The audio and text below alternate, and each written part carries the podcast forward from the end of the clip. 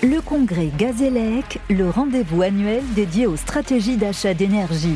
Du 11 au 13 octobre 2022, au centre de congrès Rive-Montparnasse à Paris, sur Carbone Zéro, la radio. Voilà, on est de retour sur le plateau de Carbone Zéro. Euh, cette fois-ci, eh bien, on va parler euh, d'un sujet qui est, qu'on avait un peu laissé de côté ces deux jours, alors qu'il est quand même assez central, c'est celui du nucléaire.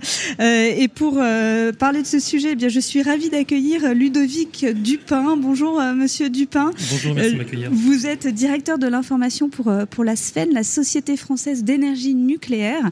Alors, la SFEN, qu'est-ce que c'est? Je, je, je, le décris et puis vous me corrigerez. Hein. C'est un think tank qui vise à développer la connaissance sur l'énergie nucléaire, c'est bien ça? Absolument, et en fait, c'est le think tank des ingénieurs du nucléaire français.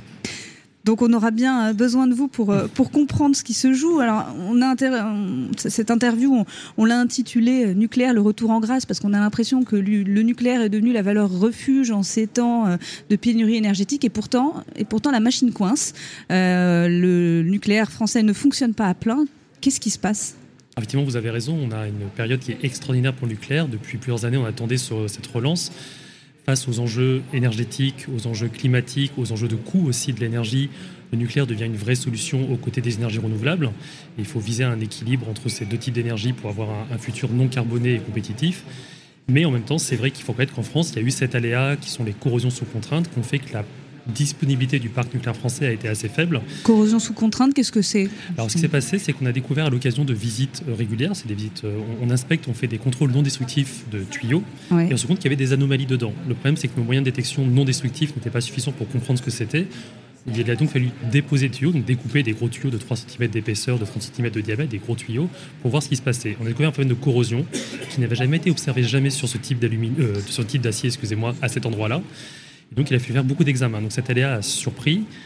Euh, il y a 12 réacteurs qui ont été découpés pour vérifier, 4 qui étaient touchés, en l'occurrence les plus récents du parc. Donc ce n'est pas, pas un phénomène de vieillissement, c'est vraiment un phénomène complètement bien entendu qui est lié simplement au design des, des réacteurs. D'accord. Ça a pris du temps pour comprendre le problème et euh, avoir l'autorisation de l'autorité nucléaire pour faire les réparations et les contrôles.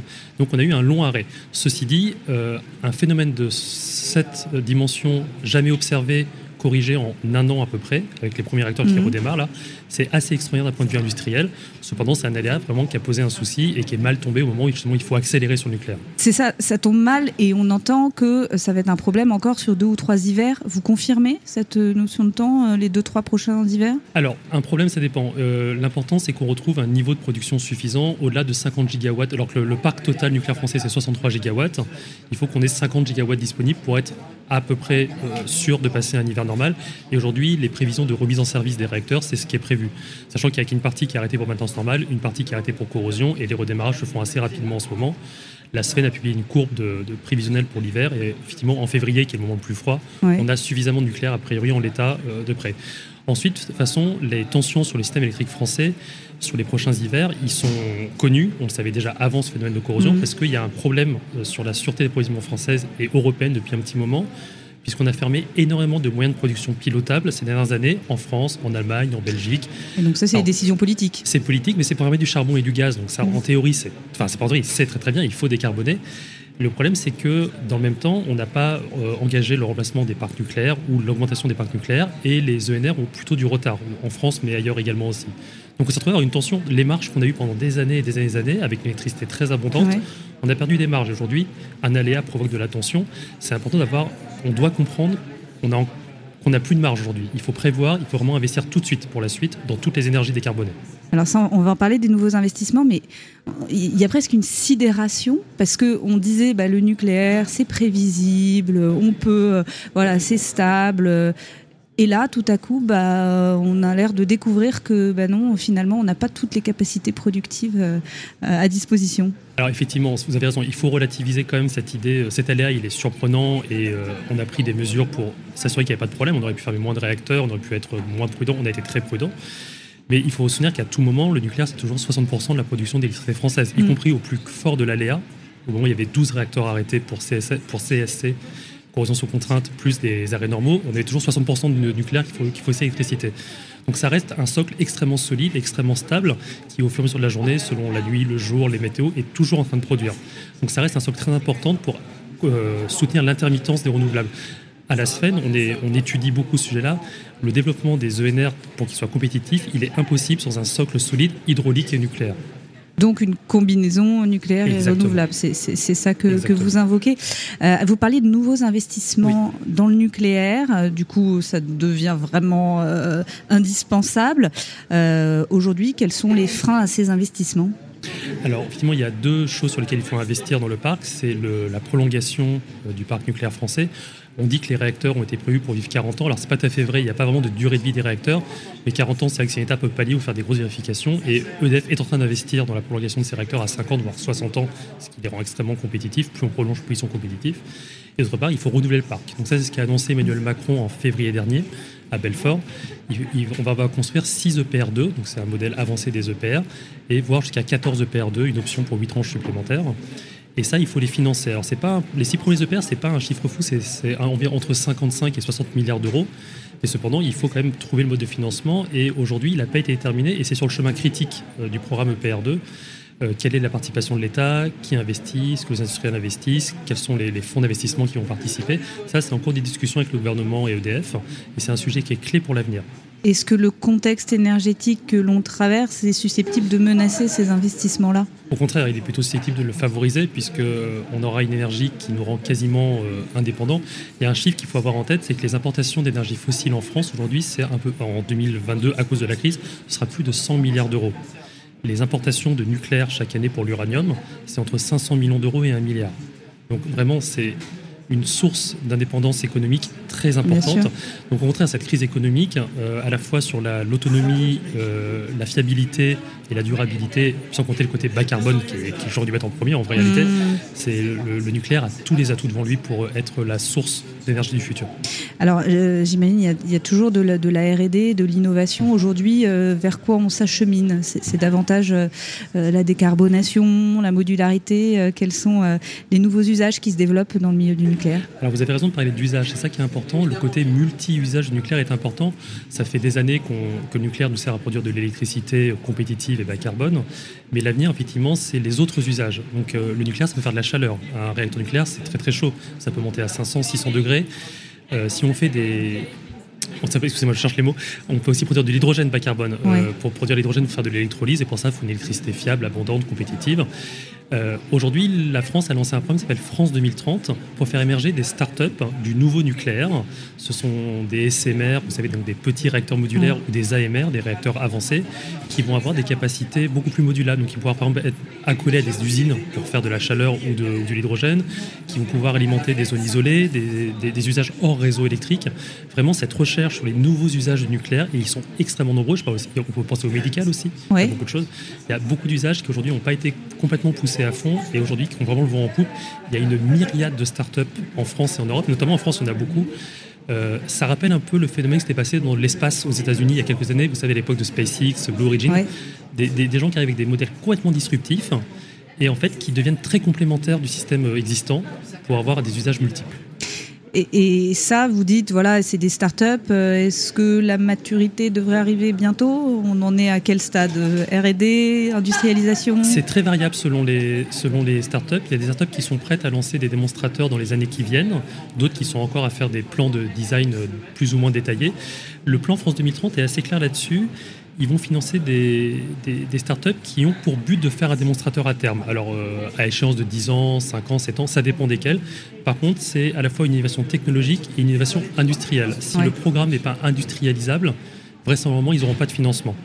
A vraiment une idée d'arriver au bout du concept. Alors, sur les. Euh, je dis un chiffre au hasard sur les 15 startups, il n'y en a peut-être que deux qui arriveront au bout, certainement. Mais, la prise de risque est importante et c'est bien que l'État prenne des risques sur l'innovation. C'est quelque chose qu'on avait un peu oublié dans plein de domaines, hein, pas seulement le nucléaire, ces dernières années. Et donc, de ce que je comprends, la France est plutôt à la pointe là-dessus. Est-ce qu'on peut parler euh, de compétitivité française sur le secteur ou plutôt peut-être comment retrouver la compétitivité française sur le secteur du nucléaire? Alors, le, la, France est à la pointe du nucléaire mondial euh, sur les technologies classiques, les gros réacteurs de puissance. Le mm. PR2, c'est vraiment un, un bijou technologique. Sur les SMR, c'est plus un élan mondial. La France a des très belles pépites. Mais c'est vraiment un élan mondial. L'Agence internationale de l'énergie atomique recense plus de 70 startups du euh, du nouveau nucléaire, du nucléaire modulaire, des SMR à travers le monde. On a beaucoup, bien sûr, aux États-Unis, énormément. où là, ils sont déjà en phase de. Ils sont plus avancés que nous sur l'industrialisation. Il y en a aussi des beaux modèles en Chine. Donc là, vraiment, les SMR, c'est un élan mondial parce qu'on se rend compte qu'il y a tellement d'usages possibles et c'est tellement compétitif, et notamment dans les objectifs de décarbonation de l'industrie. Et on sait que l'enjeu est limité en 2050 pour avoir un zéro carbone, c'est demain. Euh, les SMR ont, un vrai rôle à jouer. Donc une bataille euh, qui, s'annonce là-dessus, éventuellement une bataille économique. Absolument, absolument. Oui, il y aura, il y aura des vrais marchés à conquérir et, on a vraiment des beaux atouts. Enfin, vraiment, la Sven a lancé un cycle de, webinaires qui auditionne ces startups. Vous pouvez les trouver sur le site YouTube de la Sven. Vous voyez, c'est des projets, mais vraiment, vraiment extrêmement disruptifs. Euh, il y, a un autre sujet, c'est celui des, ressources humaines. y a-t-il suffisamment de personnes qui travaillent dans le secteur actuellement?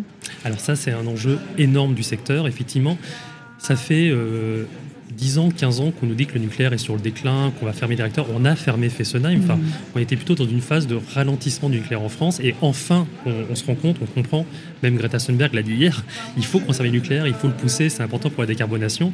Mais ça, ça implique effectivement de recruter. on n'a pas fait euh, cet effort de recrutement, pas suffisamment en tout cas ces dernières années, parce que les perspectives n'étaient pas celles qu'on a aujourd'hui. Et or, aujourd'hui, il faut recruter énormément. La, filière nucléaire euh, française, c'est la troisième filière industrielle française après l'aéronautique et l'automobile. Et que ça représente environ 160 000 personnes. À l'échelle, euh, dans 10 ans, il faudrait quasiment doubler ce chiffre pour répondre aux besoins. Donc ça, c'est très important. C'est vraiment, il y a beaucoup de choses qui être en place. Euh, la, filière a créé l'université des métiers du nucléaire, qui est une université virtuelle, hein, qui est localisée dans plein de sites, mais euh, pour recruter ces gens. Mais le président de l'ASN, de l'autorité de nucléaire, appelle à un plan Marshall sur le recrutement pour être sûr d'avoir toutes ces compétences. Je vous prends un exemple qui est très intéressant sur les corrosions sous contrainte. On est allé assez vite, on a mis un an pour le régler. Enfin, moi, je n'ai rien fait, mais la filière a mis un an pour le régler. Euh, mais si on avait eu plus de gens, c'est-à-dire des gens qui auraient construit des réacteurs, qui étaient en train de faire des constructions, il y a des soudeurs qu'on aurait pu euh, décharger de leur travail actuel pour aller faire ces réparations et on serait allé encore plus vite, en fait. Cette, euh, cette manque de perspective qu'on a donné au nucléaire avec des parties très incertaines des perspectives très incertaines, pardon, ont plutôt grévé les facultés de la filière. Aujourd'hui, c'est important de relancer ce recrutement. En plus, c'est des, des, métiers qui payent très bien, qui vont être là sur le travail au moins sur 50, 60 ans. Enfin, c'est très compétitif pour les jeunes les jeunes qui aiment la technologie. Un métier de soudeur, c'est de la très haute technologie, par exemple. Ouais. Ces jeunes qui aiment ça, et, c'est, euh, et, puis ça paye très bien. Encore une fois, je le répète, c'est, important pour attirer les, les jeunes. C'est, une magnifique filière. Ce sont des magnifiques filières. Donc, euh, un message qui est passé là-dessus euh, sur, sur les jeunes talents. finalement, est-ce que le nucléaire, il faut augmenter sa production, augmenter sa part dans le mix énergétique français et européen, ou, ou c'est plutôt optimiser sa production? Il faut les deux, il faut optimiser la production. Et augmenter sa part, c'est difficile à dire. Ce qui est sûr, c'est que le mix énergétique français, aujourd'hui, donc 70% nucléaire dans le, dans le mix électrique, c'est un chiffre qui a plutôt baissé, puisque l'augmentation des renouvelables est, quelque chose de naturel. Et on pense que, enfin, en tout cas, si on se base sur les études de Futur énergétique 2050, qui est le grand rapport de RTE, l'optimum économique, c'est un mix équilibré entre renouvelable et nucléaire à 50-50 environ. Il y aura peut-être un peu plus de renouvelable, un peu moins de nucléaire, on sera plutôt à 45-55 vraisemblablement. Mais l'optimum économique, c'est d'avoir cet équilibre-là, parce que le, socle fiable et prévisible du nucléaire aide le développement des, des renouvelables à comparaison d'un modèle 100% renouvelable en 2050, on en économise plus de 10 milliards d'euros par an à l'échelle mm. du système électrique complet, que ce soit dans un modèle de sobriété ou dans un modèle de réindustrialisation forte, donc de forte consommation. Donc vraiment, cet équilibre 50-50, il faut vraiment l'époque où on opposait renouvelable et nucléaire est mm. complètement dépassée, voire complètement contre-productive. Ce sont deux énergies qui peuvent avancer main dans la main pour être à la fois compétitif pour le consommateur et décarboné pour l'économie française. Et ça, Bruxelles l'entend autant que, que Bercy, que la France? Alors, bah, ça a été difficile longtemps. Il y a eu un, grand programme qui s'appelle la taxonomie européenne. C'est un programme, c'est une sorte de, classement des énergies, euh, enfin des, secteurs industriels verts qui favorisent la décarbonation européenne. Et pendant longtemps, euh, Bruxelles freinait des, quatre fers pour inclure le nucléaire. Et enfin, le nucléaire a été inscrit dans la taxonomie européenne, justement pour ces raisons climatiques, mais aussi pour ces raisons d'autonomie et de souveraineté euh, énergétique européenne. Et enfin, euh, l'Europe il y a quelques pays qui s'y opposent, l'Autriche, Luxembourg, évidemment l'Allemagne qui est historiquement anti-nucléaire pour plein de raisons dont on pourrait parler. Mais l'immense majorité européenne maintenant soutient ça et, et ça a enfin atteint la Commission européenne et le Parlement. Donc, a priori, beaucoup d'optimisme pour, pour cette filière. Absolument. Bah, écoutez, merci beaucoup Ludovic Dupin pour, pour ces éclairages, ces analyses sur le secteur du nucléaire. C'est vrai que voilà, on avait besoin de, de, mieux comprendre ce qui se trame actuellement.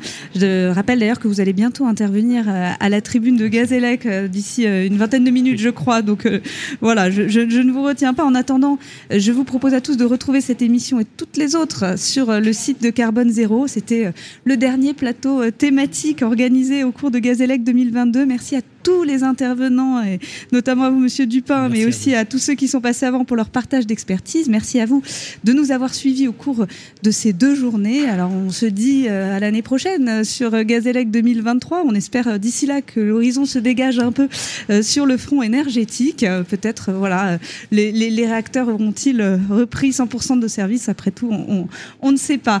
Voilà, je vous dis à l'année prochaine et, et encore merci à tous. Le congrès Gazélec, le rendez-vous annuel dédié aux stratégies d'achat d'énergie. Du 11 au 13 octobre 2022, au centre de congrès Rive Montparnasse à Paris, sur Carbone Zéro, la radio.